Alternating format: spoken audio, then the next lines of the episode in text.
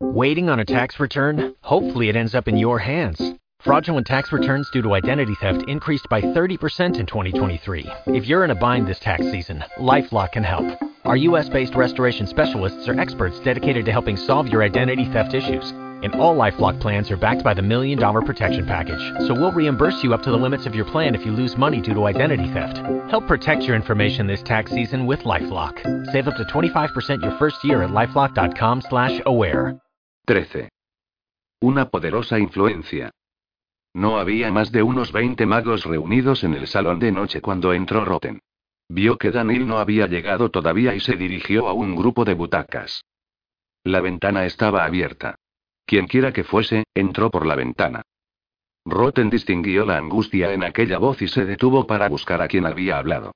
Cerca de él estaba Herrick hablando con Yaldin. Le entró curiosidad por saber qué podía haber alterado tanto al rector de la universidad, y se acercó a los dos hombres. Saludos. Roten inclinó la cabeza educadamente. Parece usted disgustado por algo, rector.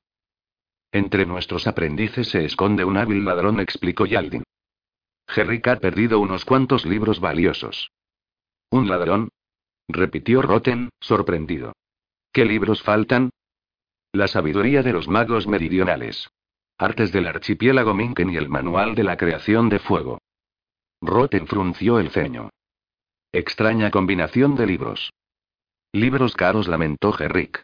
Me costó 20 monedas de oro que me hicieran esas copias.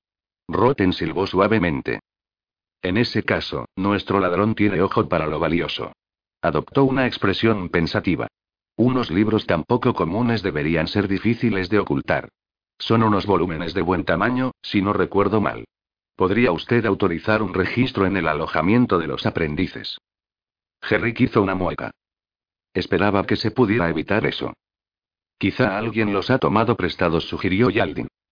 He preguntado a todo el mundo. Herrick suspiró, negando con la cabeza. No los ha visto nadie. A mí no me ha preguntado, señaló Roten. Herrick levantó la mirada de repente y Roten se apresuró a añadir, entre risas. No, no me los he llevado yo. Pero puede que también haya pasado usted a otros por alto. Quizá podría preguntarlo en la próxima reunión. Es tan solo dentro de dos días, y tal vez para entonces ya hayan aparecido los libros. Herrick puso cara de disgusto. Supongo que será mejor que haga eso en primer lugar. Roten vio con el rabillo del ojo que entraba en el salón de noche una figura alta y conocida, y se disculpó. Fue al lado de Daniel y llevó al mago aparte, a un rincón tranquilo de la sala. ¿Ha habido suerte? preguntó sin levantar la voz. Daniel se encogió de hombros.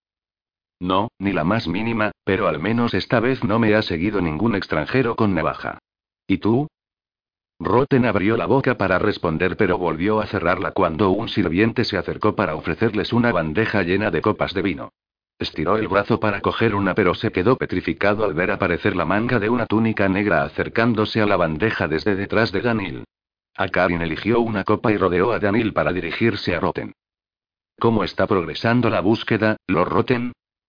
Los ojos de Daniel se ensancharon mientras se giraba hacia el Gran Lord. Cuando más cerca estuvimos de atraparla fue hace dos semanas, Gran Lord contestó Roten. Sus protectores emplearon un señuelo.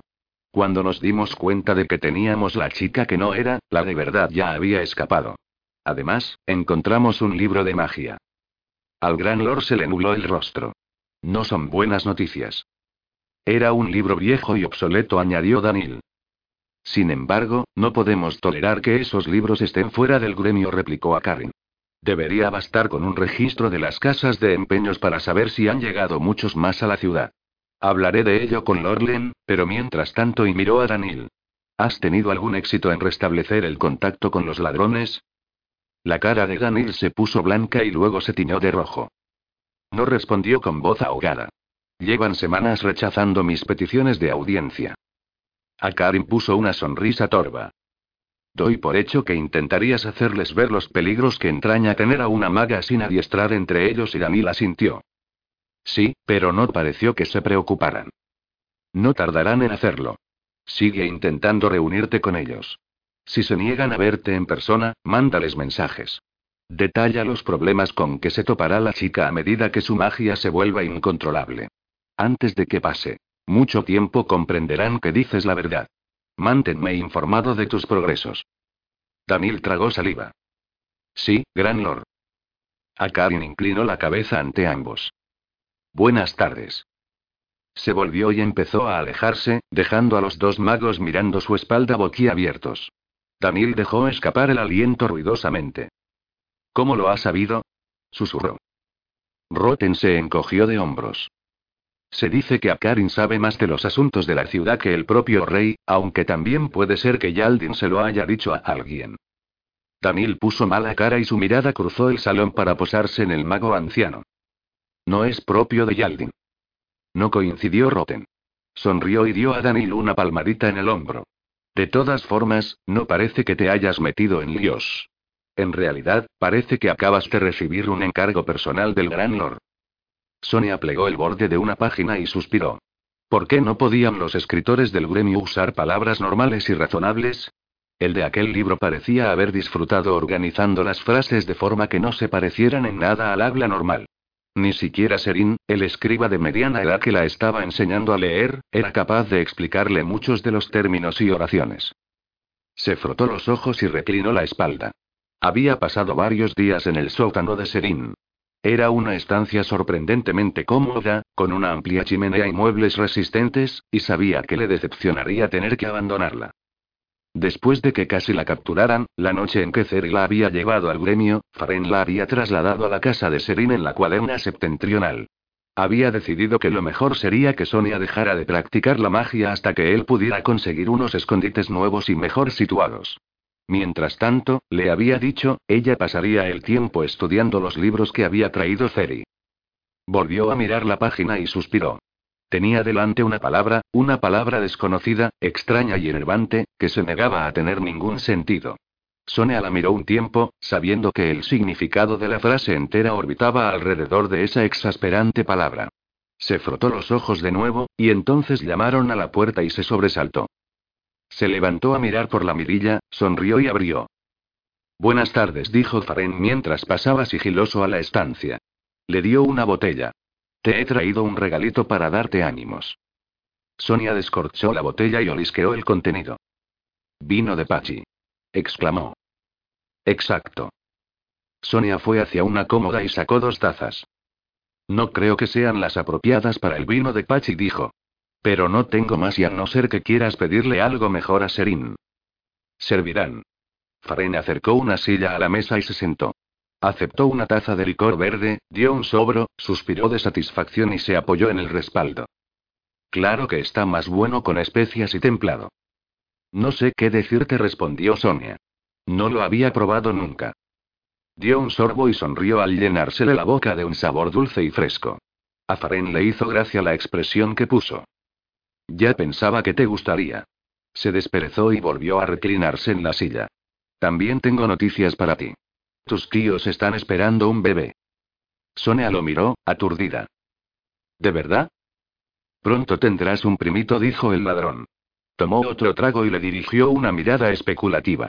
Ceri me ha dicho que tu madre murió cuando tú eras muy pequeña, y que tu padre salió de Kiralia poco después. Hizo una pausa. ¿Alguno de ellos mostró alguna señal de que llevaba la magia en la sangre? Sonia movió la cabeza de un lado a otro. Que yo sepa, no. Faren apretó los labios. Le pedí a Ceri que fuera a preguntar a tu tía. Dice que nunca ha visto ningún talento mágico, ni en tus padres ni en tus abuelos. ¿Es importante? A los magos les gusta trazar su linaje, le explicó. Mi madre tenía magia en el suyo. Lo sé porque su hermano, mi tío, es un mago, igual que el hermano de mi abuelo y si es que sigue vivo. ¿Tienes magos en la familia? Sí, pero no he conocido a ninguno de los dos, y posiblemente no lo haré nunca. Pero y dudó Sonia. ¿Cómo puede ser? Mi madre era hija de un rico comerciante Mariano, respondió él. Mi padre era un marinero kiraliano que trabajaba para un capitán que solía transportar mercancías para el padre de mi madre. ¿Cómo se conocieron? Por casualidad al principio, y luego en secreto. Los lonmarianos, como sabes, no dejan que nadie vea a sus mujeres. No les hacen pruebas para ver si Tienen magia, ya que el único lugar donde podrían aprender a usarla sería el gremio, y en Lonmar se cree que es indecoroso que las mujeres se alejen de su hogar y e incluso que hablen con otros hombres que no sean de su familia. Faren hizo un alto para tomar un sorbo de vino. Sonia lo miró, impaciente, mientras tragaba. El ladrón sonrió brevemente. Cuando su padre averiguó que mi madre se había estado viendo con un marinero, mandó castigarla, siguió diciendo. La azotaron y la recluyeron en una de sus torres. Mi padre abandonó el barco y se quedó en Longmar para buscar alguna forma de liberarla. No tuvo que esperar mucho, ya que cuando la familia de ella descubrió que estaba embarazada, la repudió con deshonra. ¿La repudió? ¿Lo normal no sería que le hubieran buscado un hogar al niño? No. La expresión de Faren se oscureció. Consideraban que estaba mancillada y era una vergüenza para la familia. Según su tradición, había que marcarla para que los otros hombres supieran el crimen que había cometido, y luego sería vendida en el mercado de esclavos. Tenía dos cicatrices muy largas en cada mejilla, y una que le bajaba por el centro de la frente. ¡Qué horroroso! exclamó Sonia. Faren se encogió de hombros. Sí, a nosotros nos parece horroroso. Sin embargo, los longmarianos creen que son el pueblo más civilizado del mundo. Tomó otro sorbo de vino. Mi padre la compró, a ella y un pasaje para los dos hacia Imardín. Pero sus problemas no terminaron allí. Mi padre había provocado que el capitán del barco perdiera a un importante cliente, ya que la familia de mi madre no quería hacer negocios con él. Y ningún otro patrón de barco quería contratar a mi padre, así que se fueron empobreciendo. Construyeron una casa en las barriadas y mi padre aceptó un trabajo en un matadero de gorines. Yo nací poco después. Se terminó la jarra. Mirándola, sonrió. ¿Ves? dijo. Hasta un humilde ladrón puede tener magia en las venas. ¿Un humilde ladrón? repitió Sonia con sorna. Faren nunca había estado tan hablador con ella. ¿Qué más podría contarle? Mientras servía más vino, hizo un gesto de impaciencia. Entonces, ¿cómo es que el hijo de un matarife se convirtió en un líder de los ladrones? Faren se llevó la taza a los labios. Mi padre murió en las batallas que hubo después de la primera purga. Para poder alimentarnos, mi madre se hizo bailarina en una casa de putas. Hizo una mueca. La vida era difícil. Uno de sus clientes era un hombre influyente entre los ladrones. Le caí bien, y me adoptó como hijo propio. Al retirarse, yo ocupé su lugar y luego ascendí desde ese punto. Sonia frunció los labios. Así que cualquiera puede hacerse ladrón, Solamente hay que ser amigo de la persona adecuada. Hace falta algo más que ser una compañía agradable. Sonrió. Estás haciendo planes para tu amigo, entonces? Ella arrugó la frente, exagerando una expresión desconcertada. Amigo. No, estaba pensando en mí misma. El ladrón echó la cabeza hacia atrás y estalló en carcajadas, y luego alzó su jarra hacia Sonia. Por Sonia, una mujer de pocas ambiciones. Primero maga, luego ladrona. Apuraron las tazas al mismo tiempo, y entonces Faren miró la mesa. Estiró un brazo y le dio la vuelta al libro en su dirección. ¿Lo vas entendiendo mejor? La joven suspiró. Algunas cosas no las entiende ni Serin. Está escrito pensando en alguien que sabe más que yo. Necesito un libro para principiantes. Miró directamente a Faren. ¿Ceri ha conseguido algo? Él negó con la cabeza.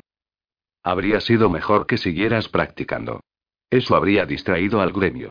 Durante esta semana han comprobado todas las casas de empeños, dentro y fuera de las murallas. Si había algún libro de magia en la ciudad, ahora ya no queda ninguno. Sonia volvió a suspirar y se frotó las sienes. ¿Qué hacen ahora? Siguen metiendo las narices por todas las barriadas, le contó Faren. Esperan a que uses tu magia.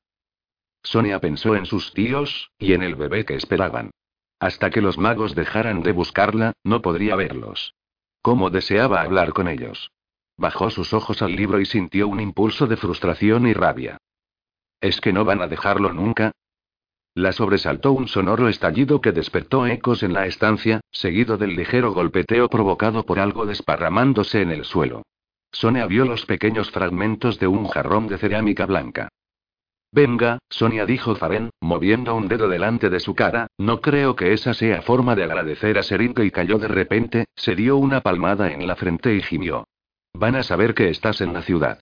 Soltó una palabrota y a continuación puso cara de disgusto a Sonia. Hay varias razones por las que te dije que no usaras la magia mientras estuvieras aquí, Sonia.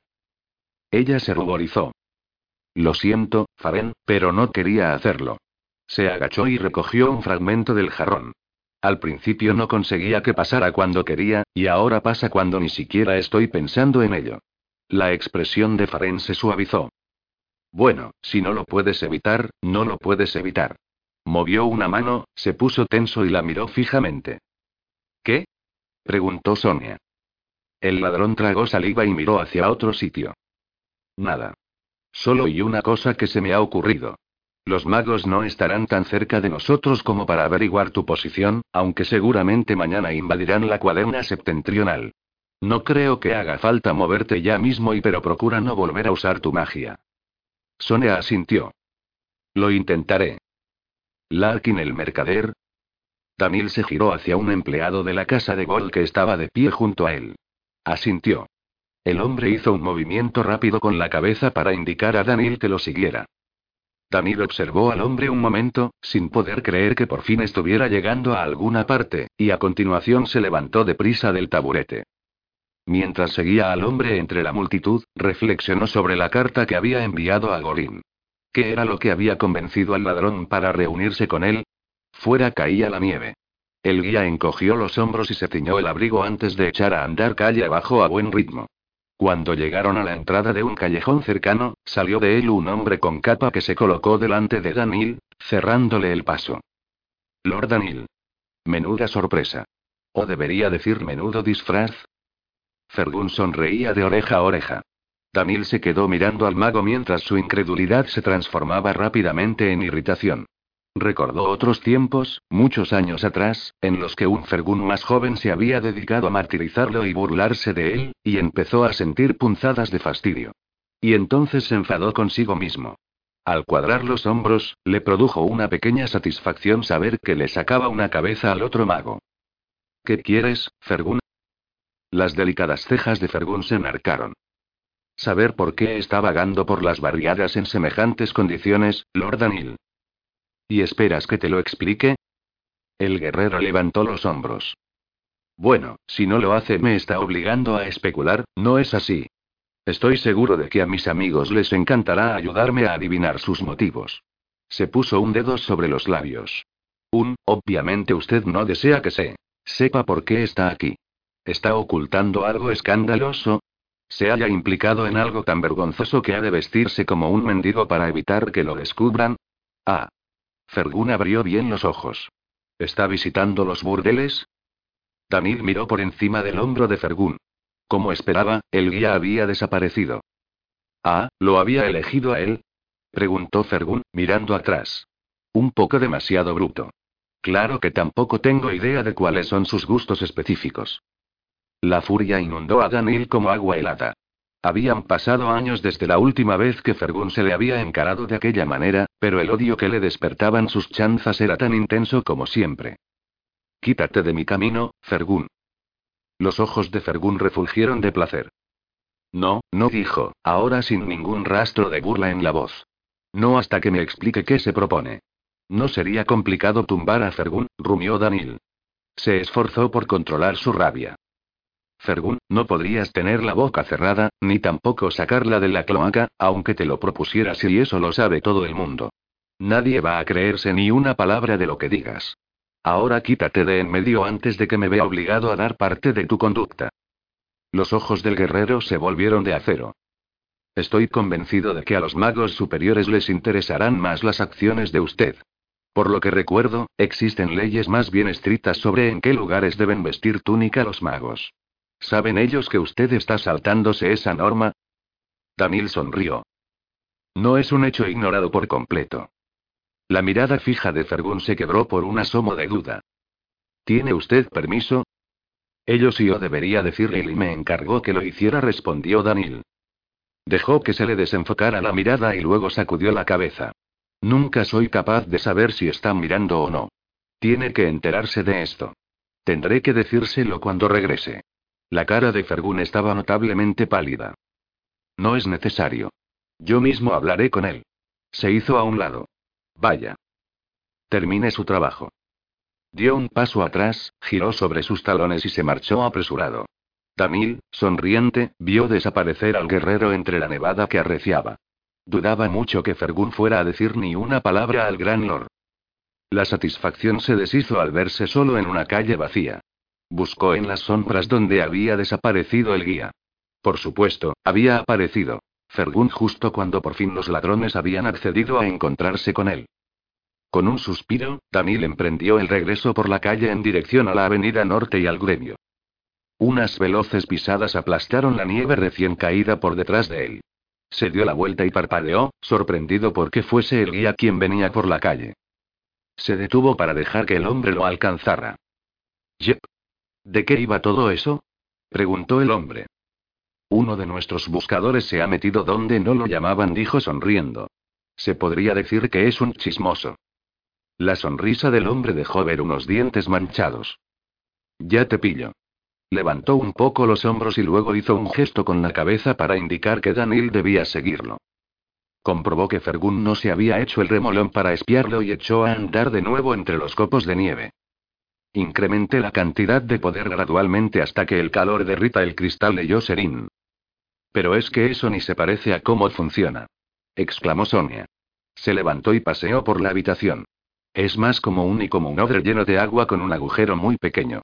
Si aprietas el odre, sale un chorro de agua, pero no se puede dirigir ni acerca y cayó al oír que llamaban a la puerta. Serín se incorporó y dio un vistazo por la mirilla antes de abrir. Sonia dijo Faren, despidiendo al escriba de la sala con un gesto. Te traigo una visita. Pasó a la estancia, sonriendo de oreja a oreja. Detrás de él había un hombre fornido con ojos somnolientos y una mujer bajita con una gruesa bufanda alrededor de la cabeza. Ramel. Gritó Sonia. Jona. Rodeó la mesa como una exhalación y dio un abrazo a su tía. Sonia. A Jona se le escapó un pequeño sollozo. Nos tenías preocupadísimos. Sostuvo a Sonia con los brazos extendidos y asintió en señal de aprobación. Parece que estás bastante bien. A la joven la divirtió que Jona mirara a Faren con los ojos entrecerrados. El ladrón estaba apoyado en la pared opuesta, sonriente. Sonia fue hacia Ranel y lo abrazó. Su tío la miró de arriba a abajo. Arrin nos dijo que has estado haciendo magia. Sonia hizo una mueca. Es verdad. Y los magos te están buscando. Sí. Faren me oculta de ellos. ¿A cambio de qué? ¿De tu magia? Sonia asintió. Eso es. Tampoco es que ahora mismo le esté sirviendo de mucho. No se me dan muy bien. Jona resopló con suavidad. No puedes ser tan mala, o no te escondería. Inspeccionó la habitación antes de asentir. No está tan mal como creía. Se sentó en una silla, se quitó la bufanda y suspiró profundamente. Sonia se acuclilló al lado de la silla. Me he enterado de que empezáis un negocio nuevo. Su tía arrugó la frente. ¿Un negocio nuevo? Fabricarme primos, me parece que es. Las arrugas de Jonas se suavizaron y se dio unas palmaditas en la barriga. Vaya, entonces ya te has enterado. Sí, nuestra pequeña familia tendrá un miembro nuevo el verano que viene, dijo Jona mirando ya a Ranel, que sonreía abiertamente. Sonia no pudo mirarlos sin que la arrollaran el afecto y la añoranza. Se coló en su mente una sensación familiar y ahogó un grito. Se levantó y miró por todas partes, pero no vio nada que estuviese fuera de lugar. ¿Qué pasa? preguntó Faren. He hecho algo. Se sonrojó al darse cuenta de que sus tíos la estaban mirando fijamente. Bueno, he tenido la misma sensación que cuando lo hago. El ladrón recorrió la habitación con la mirada y se encogió de hombros. Quizá has movido un poco de polvo detrás de las paredes. Jona parecía estar perpleja. ¿De qué estás hablando? He hecho magia, explicó Sonia. No tenía la menor intención. A veces pasa. ¿Y no sabes lo que ha pasado? La mano de Jona apretó más su barriga. No respondió Sonia, tragando saliva y apartando la mirada. La alarma en los ojos de su tía la había entristecido, pero comprendía los motivos de Jona para tener miedo. La idea de poder hacer daño por error y no se dijo. Ni lo pienses, inhaló profundamente y dejó que el aire saliera poco a poco. Faren, creo que deberías llevártelos. Por si acaso. Él asintió. Jona se puso de pie, con la cara tomada por la ansiedad. Se giró hacia Sonia y abrió la boca para hablar, pero negó con la cabeza y extendió los brazos. Sonia se abrazó fuerte a su tía antes de separarse. Ya nos veremos, les dijo. Cuando se haya solucionado todo esto. Ranel asintió. Cuídate. Lo haré, prometió ella. Faren acompañó a la pareja afuera de la habitación. Sonia dio la espalda a la puerta y escuchó sus pasos, escalera arriba. Una mancha de color desconocida le llamó la atención en el suelo. La bufanda de su tía. La recogió y salió corriendo por la puerta. Mientras subía los escalones, vio que sus tíos estaban con Fren en la cocina de Serín, sin apartar la mirada de algo que había allí. Al llegar vio que era lo que los tenía tan abstraídos. Antes el suelo estaba cubierto por grandes losas de piedra.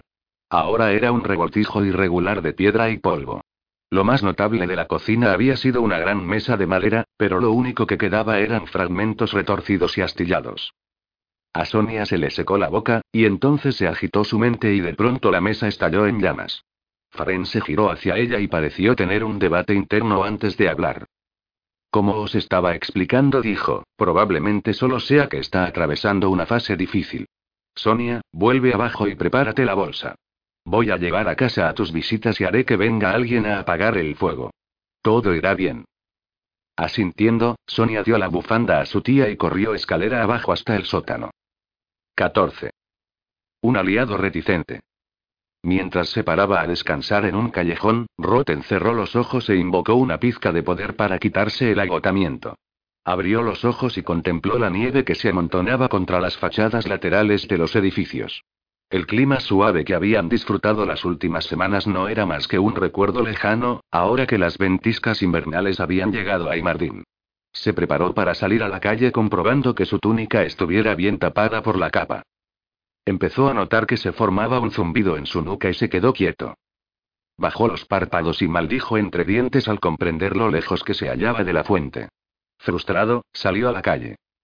Tamil. La he oído. La tengo a unas pocas calles de distancia ahora mismo. ¿Se ha desplazado? Sí. Roten arrugó la frente. Si había huido, ¿por qué seguía utilizando sus poderes? ¿Quién más está cerca de ahí? Nosotros estamos a menos distancia, llamó Lord Kerrin. La chica no debe de estar a más de 100 pasos de nosotros.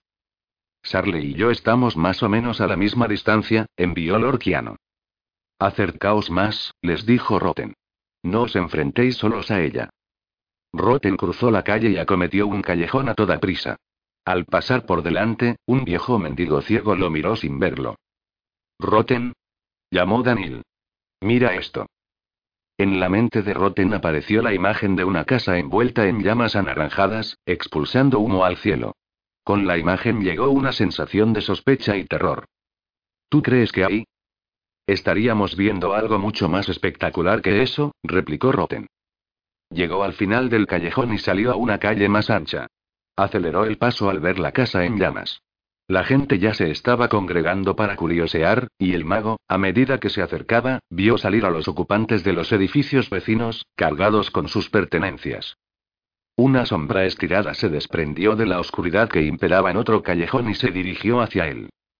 Tiene que estar cerca, dijo Daniel. Si podemos y los dos se pusieron tensos cuando un zumbido más fuerte y breve golpeó sus sentidos. Detrás de ese edificio dijo Roten, señalando. Tamil empezó a caminar hacia allí. Conozco la zona. Detrás de esa casa hay un callejón en el que desembocan otros dos. Caminaron a buen paso hacia una zona oscura entre dos edificios. Roten sintió una nueva y potente vibración cien pasos a la izquierda de la anterior, y subió el ritmo. Se mueve deprisa, murmuró Danil, iniciando una carrera ligera. Roten se apresuró para ponerse a su altura. Aquí falla algo, dijo jadeando. Pasan semanas sin que escuchemos nada, y ahora esta semana todos los días. ¿Y por qué sigue usando los poderes? Quizá no pueda evitarlo. Entonces Akarin tenía razón. Roten envió una llamada mental. Kiano. Se mueve hacia nosotros. Kerrin. Ha cruzado por delante de nosotros hace un momento, dirigiéndose al sur. La tenemos rodeada, les dijo Roten. Tened cuidado. Es posible que esté perdiendo el control de sus poderes. Kiano y Sarle, acercaos despacio. Kerrin y Fergun, manténeos a su derecha. Nosotros la abordaremos y la he encontrado, envió Fergun. Roten frunció el ceño. Fergun, ¿dónde estás? Hubo una pausa. Ella está en los túneles que tengo debajo. La veo por una rendija de la pared. Quédate ahí, ordenó Roten. No te aproximes a ella en solitario. Un momento más tarde Roten sintió otra vibración, y luego varias más. Sintió la alarma de los otros magos y corrió más deprisa. Fergun. ¿Qué ocurre? Me ha visto. No te acerques a ella, le advirtió Roten. El zumbido de la magia cesó de repente. Daniel y Roten se miraron, y a continuación siguieron corriendo. Al llegar a un cruce, vieron a Fergun de pie en uno de los callejones, mirando por una rejilla de una pared cercana. Ha desaparecido, les dijo. Daniel llegó deprisa a la rejilla, la abrió y miró al interior del pasadizo. ¿Qué ha ocurrido? preguntó Roten. Estaba esperando a que llegara Kerrin cuando he oído ruidos que provenían de esa rejilla, contestó Fergun. Daniel se incorporó. Así que te has metido tú solo y la has asustado. Fergun miró al mago más alto con los ojos entrecerrados. No. He permanecido aquí, como se me ha ordenado. ¿Ella le ha visto mirándola y se ha asustado de usted? preguntó Roten. ¿Es por eso que ha empezado a usar sus poderes? Sí. Fergun se encogió de hombros. Hasta que sus amigos la han dejado inconsciente y han huido. ¿No los has seguido? preguntó Daniel. Fergun enarcó las cejas. No. Me he quedado aquí, como se me ha ordenado, repitió. Daniel dijo algo entre dientes y se retiró callejón abajo. Cuando llegaron los demás magos, Roten se adelantó para recibirlos. Les explicó lo sucedido y los envió junto con Fergun de vuelta al gremio. Halló a Daniel sentado en un portal, dando forma de bola a un puñado de nieve. Está perdiendo el control. Sí aceptó Roten. Voy a tener que cancelar la búsqueda. Una cacería o un enfrentamiento probablemente darán al traste con el poco control que pueda tener. ¿Qué hacemos, entonces? Roten dirigió a su amigo una mirada significativa. Negociar. El olor a humo seguía denso y áspero en los pulmones de Ceri. Recorrió el pasadizo a la carrera, esquivando casi sin verlas las siluetas de otros hombres que viajaban por el camino. Se detuvo ante una puerta y permaneció quieto, recuperando el aliento. El guardia que abrió la puerta inclinó la cabeza brevemente al reconocer a Ceri. El joven subió impaciente la estrecha escalera de madera que vigilaba el hombre, abrió la trampilla que había al final y pasó a la habitación casi sin iluminar. Observó rápidamente a los tres fornidos guardias que acechaban en las sombras, al hombre de piel oscura que estaba de pie junto a la ventana y a la persona que dormía en una butaca. ¿Qué ha pasado? Faren se volvió para mirarlo. Le hemos dado un medicamento para que duerma. Estaba preocupada por si podía causar más daños. Ceri fue hacia la butaca para examinar la cara de Sonia. Tenía un cardenal oscuro e hinchado en una sien. Su piel estaba pálida y su pelo impregnado de sudor. Ceri observó que tenía chamuscado el dobladillo de la manga y llevaba una mano vendada. El fuego se extiende, observó Faren. Ceri irguió la espalda y se acercó al ladrón, que estaba junto a la ventana. Tres casas ardían en la acera de enfrente, y las llamas, que se alzaban como un cabello anaranjado y revoltoso allí donde una vez había habido tejados, habían transformado sus ventanas en ojos brillantes.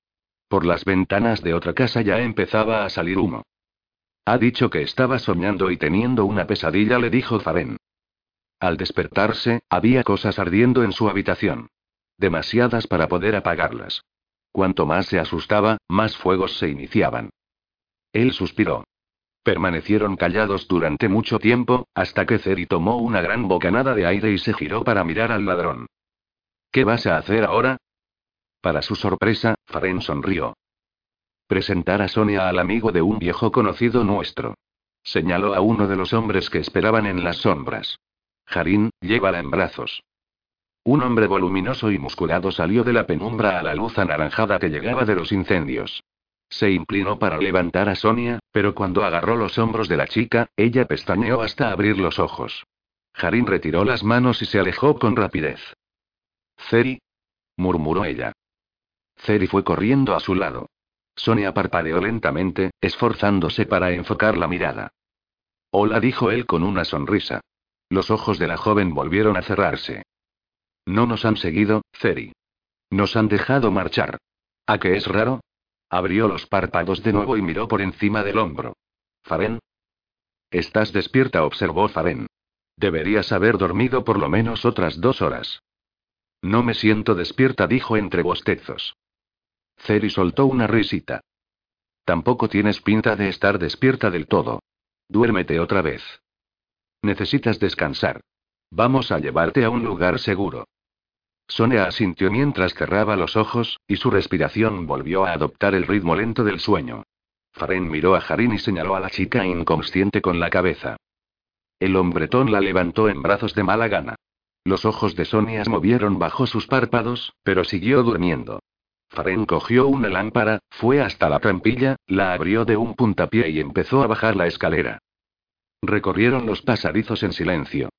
Ceri miraba la cara de Sonia y notaba que el corazón le daba vuelcos. La vieja y conocida incomodidad se había transformado en la sensación más intensa que jamás había sentido. Lo mantenía despierto por las noches y lo atormentaba durante el día, hasta el punto de que le costaba recordar algún momento en que no se notara enfermo. Se trataba, en buena parte, de temor por ella, aunque últimamente había empezado a temer estar a su alrededor. La magia se le había escapado entre los dedos. Todos los días, en ocasiones cada hora, algún objeto cercano a ella ardía en llamas o explotaba. Aquella mañana Sonia se lo había tomado a broma, diciendo que ya había cogido mucha práctica en extinguir fuegos y esquivar objetos voladores. Cada vez que se le escapaba la magia, llegaban magos corriendo desde toda la ciudad cambiando de lugar constantemente y pasando más tiempo en los túneles que en los esconderijos de Faren. Sonia se sentía agolada y desdichada. Ceri apenas prestó atención al recorrido, sumido como estaba en sus pensamientos. En un momento dado descendieron unos escalones elevados, y a continuación pasaron por debajo de una enorme losa de piedra. Supo que estaban entrando en la cuaderna septentrional, ya que aquello era la base de la muralla exterior, y se preguntó quién sería el misterioso amigo de Faren. Poco más adelante, Faren hizo un alto y ordenó al guardia que dejara a Sonia en el suelo. La joven despertó, y esta vez parecía más consciente de su entorno. Faren se quitó el abrigo y, con la ayuda de Harin, metió los brazos de Sonia en las mangas y le puso la capucha. ¿Crees que podrás andar? le preguntó. Ella se encogió de hombros. Lo intentaré. Si nos encontramos con alguien, procura que no te vean, le dijo. Al principio necesitó que la ayudaran, pero al cabo de unos minutos había recuperado el sentido del equilibrio. Caminaron durante otra media hora, cruzándose cada vez con más gente en los pasadizos. Faren se detuvo delante de una puerta y llamó. El guardia que la abrió los dejó pasar a una sala pequeña, antes de llamar a una segunda puerta. La abrió un hombre menudo y moreno, de nariz puntiaguda, que miró fijamente al ladrón. Faren dijo. ¿Qué te trae por aquí? Negocios respondió Faren. Ceri frunció el ceño. La voz le resultaba conocida. Los ojos pequeños y brillantes del hombre se convirtieron en rendijas. Faren cruzó el vano, se detuvo y señaló a sus guardias con el dedo. Quedaos aquí, dijo. Hizo un gesto a Ceri y a Sonia. Vosotros dos, venid conmigo. El hombre torció el morro. Yo no y vaciló, se fijó bien en la cara de Ceri y entonces sonrió. Ah, si es el pequeño Cerini. Así que te has quedado al golfillo del hijo de Torrin, ¿eh, Faren? No sabía si lo harías. Ceri sonrió al comprender quién era aquel hombre. Hola, Rabí. Pasad. Ceri entró en la habitación con Sonia detrás de él. Al observar toda la estancia, su mirada se encontró con la de un anciano sentado en una silla, a un lado, mesándose su larga barba blanca. Ceri lo saludó educadamente con la cabeza, pero el hombre no le devolvió el saludo. ¿Quién es esta? preguntó Ravi, señalando a Sonia. Faren le quitó la capucha de la cabeza. Sonia intentó enfocar en Ravi unas pupilas negras y dilatadas por los efectos de la medicina. Esta es Sonia, respondió Faren, componiendo una sonrisa que no transmitía ningún rastro de humor. Sonia, te presento a Ravi. Hola, dijo Sonia con un hilo de voz. Ravi dio un paso atrás, con la cara lívida. Esta es y ella. Pero ¿y cómo te atreves a traerla aquí?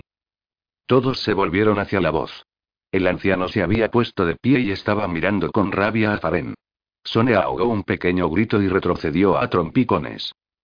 Faren le puso las manos en los hombros para que se tuviera en pie. No te preocupes, Sonia dijo en voz baja y tranquilizadora. No se atrevería a hacerte daño. Si lo hiciera, tendríamos que explicárselo todo al gremio, y a él no le interesa que se enteren de que no está muerto, como creen ellos. Ceri giró la cabeza para contemplar al anciano, comprendiendo al instante por qué aquel desconocido no se había molestado en responder a su saludo. Verás, Sonia continuó diciendo Faren con tono altivo, él y tú tenéis mucho en común. A ambos os protegen los ladrones, ambos tenéis magia y ninguno de vosotros desea que lo encuentre el gremio. Y ahora que has visto aquí a Senfel, no le va a quedar más remedio que enseñarte cómo se controla tu magia y porque si no lo hace, los magos podrían localizarte y tú podrías hablarles de él. ¿Es un mago? Dijo en voz muy baja, mirando al anciano con los ojos abiertos como platos. Un ex mago puntualizó Faren. Para alivio de Ceri, los ojos de Sonia se llenaron de esperanza y no de temor. ¿Puedes ayudarme? le preguntó. Senfel se cruzó de brazos. No. No. repitió ella suavemente. El anciano arrugó el entrecejo y sus labios formaron un mohín despectivo. Togarla no va a hacer más que empeorar las cosas, ladrón. Sonia aspiró aire de golpe. Ceri vio cómo regresaba el miedo a sus ojos y se colocó a su lado para agarrarle las manos. No pasa nada, susurró. Solo era un medicamento para que durmieras. Sí, sí que pasa, dijo Senfel. Dirigió una mirada fría a Faren. No puedo ayudarla. No te queda elección, replicó Faren. Senfel sonrió. Ah, no. Pues entonces, ve al gremio. Diles que estoy aquí. Prefiero que me encuentren a morir cuando pierda el control de sus poderes. Notando que Sonia se tensaba, Ceri se volvió hacia el anciano. Deja de asustarla, siseó. Senfel lo miró fijamente y después sus ojos pasaron a Sonia. Ella le devolvió una mirada desafiante. La expresión del anciano se suavizó un poco. Ve con ellos, la apremió. No van a matarte. Lo peor que puede pasarte es que liguen tus poderes para que no puedas usarlos. Mejor eso que morir, ¿no? Ella siguió fulminándolo con la mirada. Senfel hizo un gesto de indiferencia, se irguió y fijó unos ojos duros como el acero en Faren. Hay por lo menos tres magos cerca. Me costaría bien poco llamarlos, y estoy seguro de que podría evitar que os marcharais durante el tiempo que les cueste dar con esta sala. ¿Sigues pretendiendo revelar mi presencia al gremio? Faren movió la mandíbula mientras aguantaba la mirada del mago. Negó con la cabeza. No. Marchaos y cuando esté lúcida, repetidle lo que le he dicho. Si no pide ayuda al gremio, morirá. Pues entonces ayúdala tú, dijo Ceri. El anciano negó con la cabeza. No puedo. Mis poderes son demasiado débiles, y la chica ya ha ido demasiado lejos. Ahora solamente el gremio puede ayudarla. El tabernero de la casa de Gol arrastró un barril que había debajo de la mesa y lo subió a la barra con un gruñido de esfuerzo. Dirigió a Danil una mirada llena de significado mientras empezaba a llenar jarras y a repartirlas por la mesa. Se inclinó hacia adelante, dejó bruscamente una jarra frente a Danil y entonces se cruzó de brazos y esperó. Distraído, Danil frunció el ceño al hombre y le entregó una moneda. La mirada del tabernero no vaciló. Danil miró la bebida y supo que no podía evitarlo más tiempo. Tenía que beberse aquel mejunje. Levantó la jarra y dio un sorbo de prueba, para parpadear enseguida de la sorpresa. Su boca se había llenado de un sabor dulce y complejo. El gusto le era conocido, y lo identificó al cabo de un momento. Salsa chebol, pero sin las especias. Unos pocos sorbos más tarde notó cómo el estómago se le llenaba de calor. Alzó la copa hacia el tabernero y recibió un asentimiento de aprobación como respuesta. Sin embargo, el hombre no dejó de vigilarlo, y Danil no respiró tranquilo hasta que entró un joven en la casa de Gol e inició una conversación. ¿Cómo va el negocio, Col? El hombre levantó los hombros. Como siempre. ¿Cuántos barriles vas a querer esta vez? Danil escuchó a los dos hombres negociando. Cuando se pusieron de acuerdo en el precio, el recién llegado se dejó caer en una silla y suspiró. ¿Dónde se ha metido ese tipo tan raro con el anillo brillante? ¿El sachacano? El tabernero se encogió de hombros. Se lo cargaron hace unas semanas. Lo encontraron en el callejón. ¿En serio? De verdad. Danil bufó suavemente. Un final apropiado, meditó. ¿Te has enterado del incendio que hubo anoche? Preguntó el tabernero. Vivo cerca de allí. Arrasó una calle entera. Menos mal que no era verano. Podrían haberse quemado las barriadas enteras. Como si la gente de la ciudad fuera a preocuparse, añadió el tabernero. El fuego no pasaría de la muralla. Una mano se posó en el hombro de Danil. El mago miró hacia arriba y reconoció al hombre flaco que los ladrones le habían asignado como guía. El individuo hizo un gesto con la cabeza en dirección a la puerta. Danil terminó su jarra de gol y la dejó en la mesa. Al levantarse, el propietario le dirigió un saludo amistoso. Danil se lo devolvió, sonriente, y siguió al guía hacia la puerta. 15. De una forma u otra y. Sonia observó el agua que se filtraba por una grieta alta que había en la pared, formaba una gotita, descendía por un gancho vacío para colgar fanales y saltaba hasta deshacerse contra el duro suelo. Miró de nuevo hacia arriba, donde ya empezaba a formarse una nueva gotita. Faren había elegido cuidadosamente su último escondrijo. Era un viejo almacén subterráneo, con gruesas paredes y un banco de piedra en lugar de cama, que no contenía nada que fuera inflamable o valioso. Excepto ella misma. La idea hizo que se extendiera una onda de miedo en su mente. Cerró los ojos y la apartó sin miramientos. No sabía cuánto tiempo había estado en aquella habitación. Podrían ser días, o tan solo horas. No tenía nada con que medir el tiempo.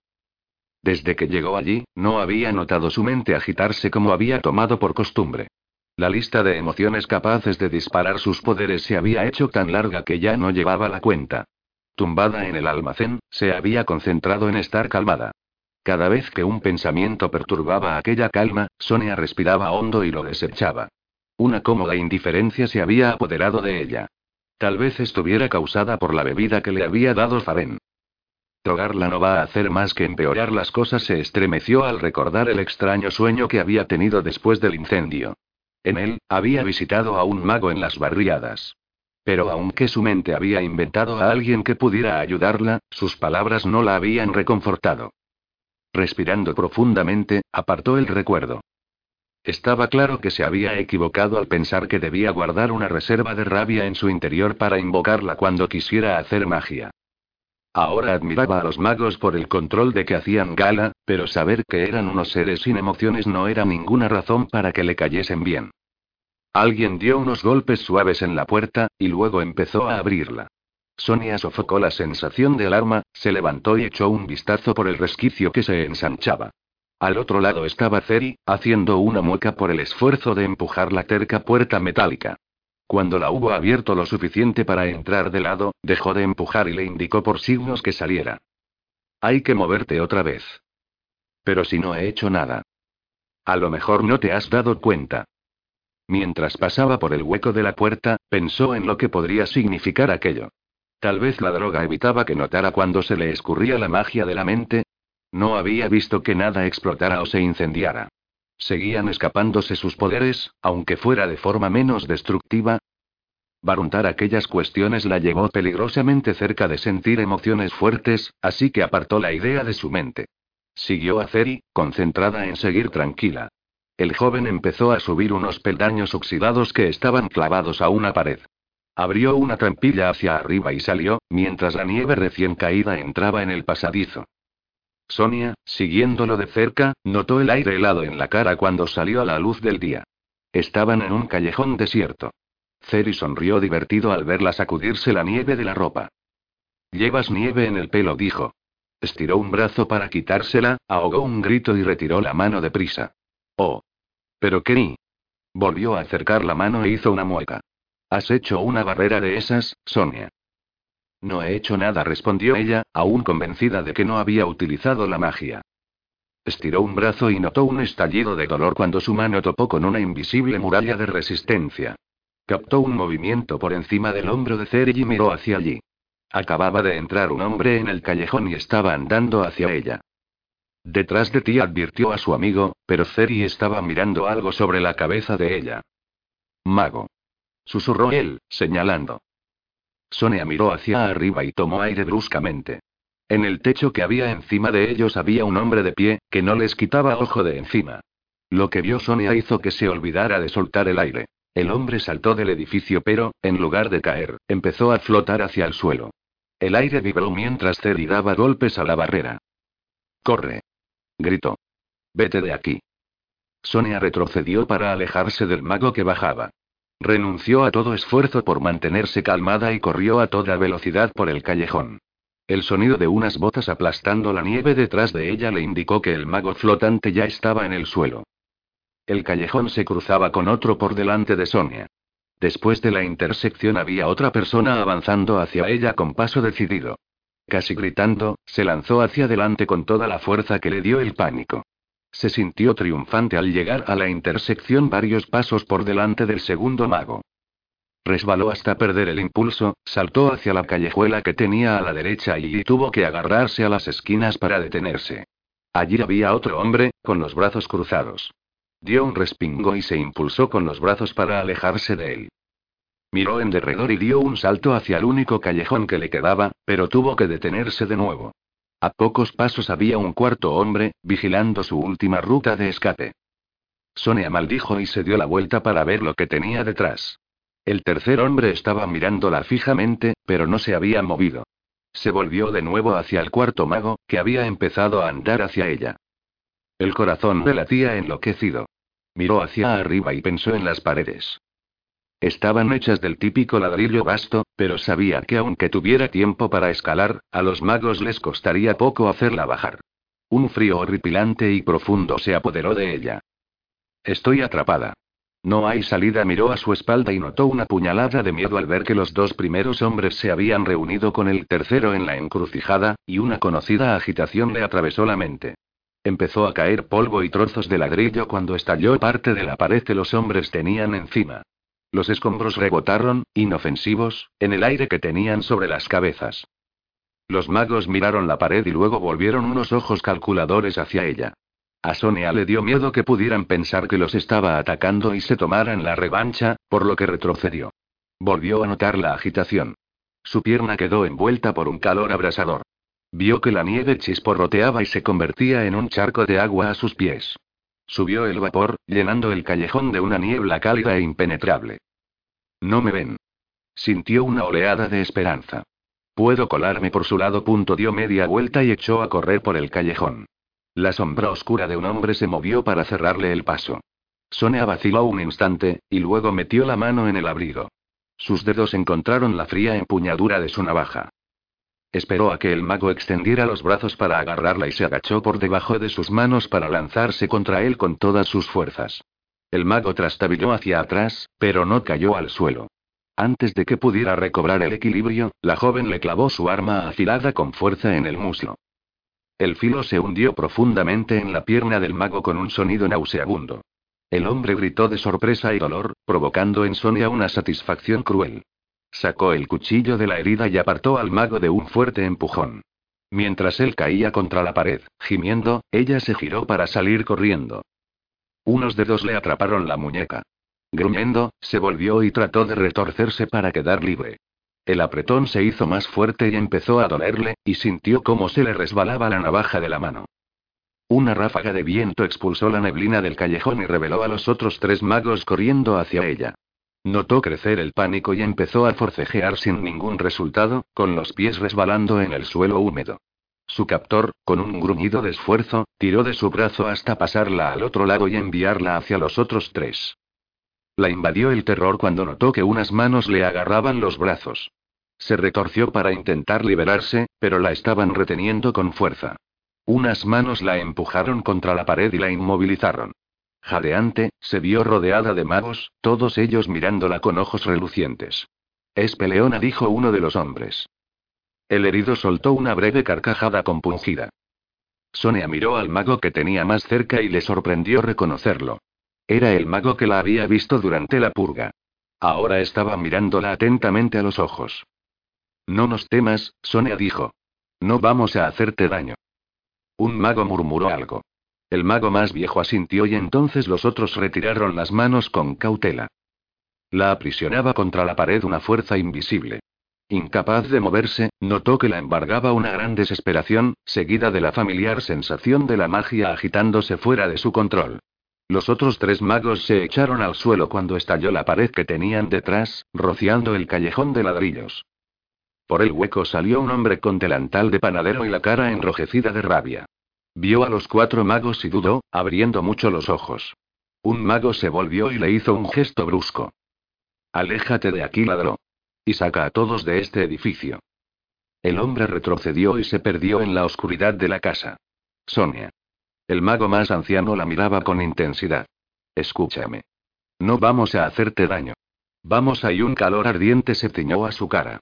Giró un poco la cabeza y vio que los ladrillos más cercanos estaban emitiendo un resplandor rojizo. Por la pared bajó un reguero de algún líquido. Oyó como uno de los magos profería una maldición. Sonia dijo el mago más viejo, dejando que su voz se volviera adusta. Deja de combatirnos. Terminarás haciéndote daño. La pared que tenía detrás empezó a vibrar. Los magos extendieron los brazos a medida que el temblor se propagaba. Sonia ahogó un grito al notar que se formaban unas grietas en el suelo bajo sus pies y empezaban a expandirse. Respira más lentamente, la apremió el mago. Procura calmarte. Sonia cerró los ojos y a continuación negó con la cabeza. No servía de nada. La magia fluía desde ella como si fuera agua en una cañería rota. Notó que una mano le tocaba la frente y abrió los ojos. El mago retiró la mano. Tenía las facciones en tensión. Dijo algo a los demás y luego la miró a los ojos. Puedo ayudarte, Sonia dijo el mago.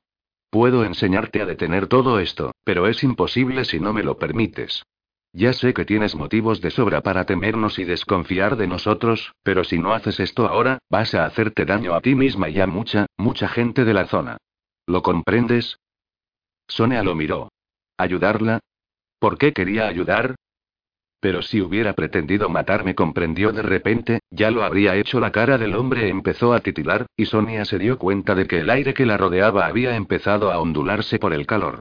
Le ardía la cara y contuvo un grito de dolor. El mago y sus compañeros parecían inmunes, pero tenían expresiones adustas. Aunque una parte de ella se resistía a la idea, sabía que ocurriría algo malo si no hacía lo que aquellos magos querían. El mago más viejo frunció el ceño. Sonia dijo con severidad. No tenemos tiempo para explicártelo. Voy a intentar mostrártelo, pero no debes resistirte. El mago levantó una mano y le tocó la frente. Cerró los ojos.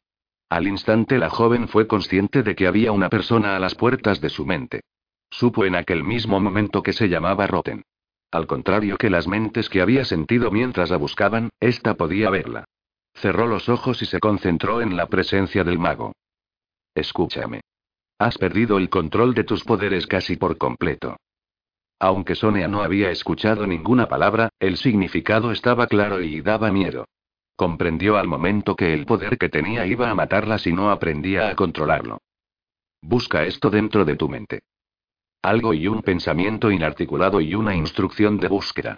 Fue consciente de que existía un lugar en su interior que le era al mismo tiempo familiar y desconocido. Se fue volviendo más claro cuanto más se centraba en él. Una enorme y cegadora esfera de luz, flotando en la oscuridad. Esto es tu poder. Se ha convertido en un gran almacén de energía, aunque estés utilizándola. Debes liberarla y pero de forma controlada. Aquello que veía era su magia. Intentó alcanzarla. De inmediato, una luz blanca escapó de la esfera. La envolvió el dolor, y en algún lugar lejano oyó una voz que gritaba. No intentes alcanzarla.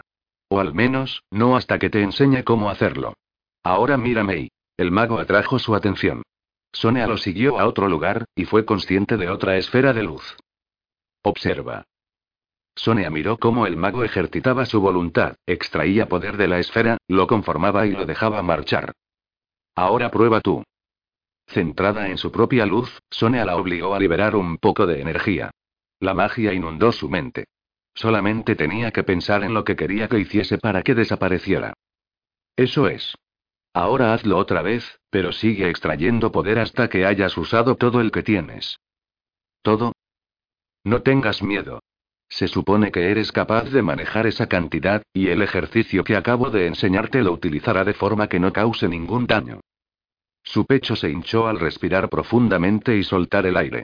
Invocó su poder de nuevo y empezó a conformarlo y liberarlo una y otra vez. Después de empezar a hacerlo, parecía que la energía estuviera ansiosa por responder a su voluntad. La esfera comenzó a encogerse, decreciendo lentamente hasta que no fue más que una chispa flotando en la oscuridad.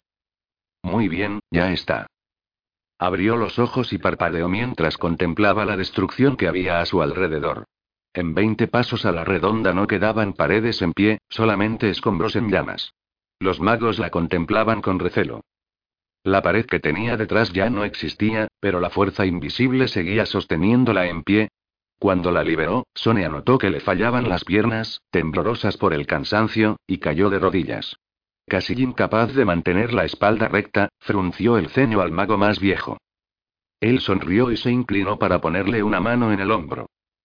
Por el momento estás a salvo, Sonia. Has utilizado toda tu energía. Ahora descansa. Hablaremos pronto. Mientras el mago la cogía en brazos, Sonia se vio envuelta por una sensación de mareo, que desencadenó una negrura que ahogó todo pensamiento. Jadeando por el esfuerzo y el dolor, Ceri se desplomó sobre la pared derrumbada. El grito de Sonia todavía le resonaba en los oídos. Presionó las manos contra la cabeza y cerró los ojos. Sonia y susurró.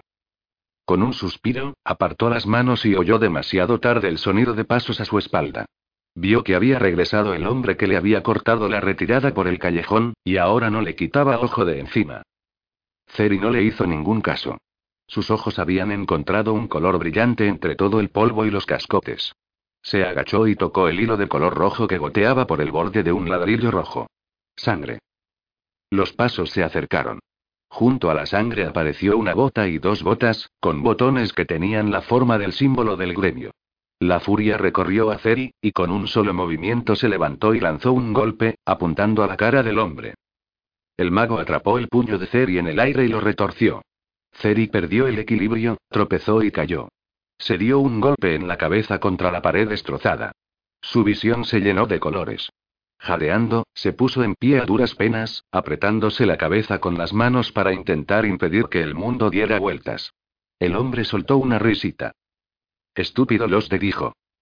Pasándose la mano por el pelo rubio y fino, el mago giró sobre sus talones y se marchó.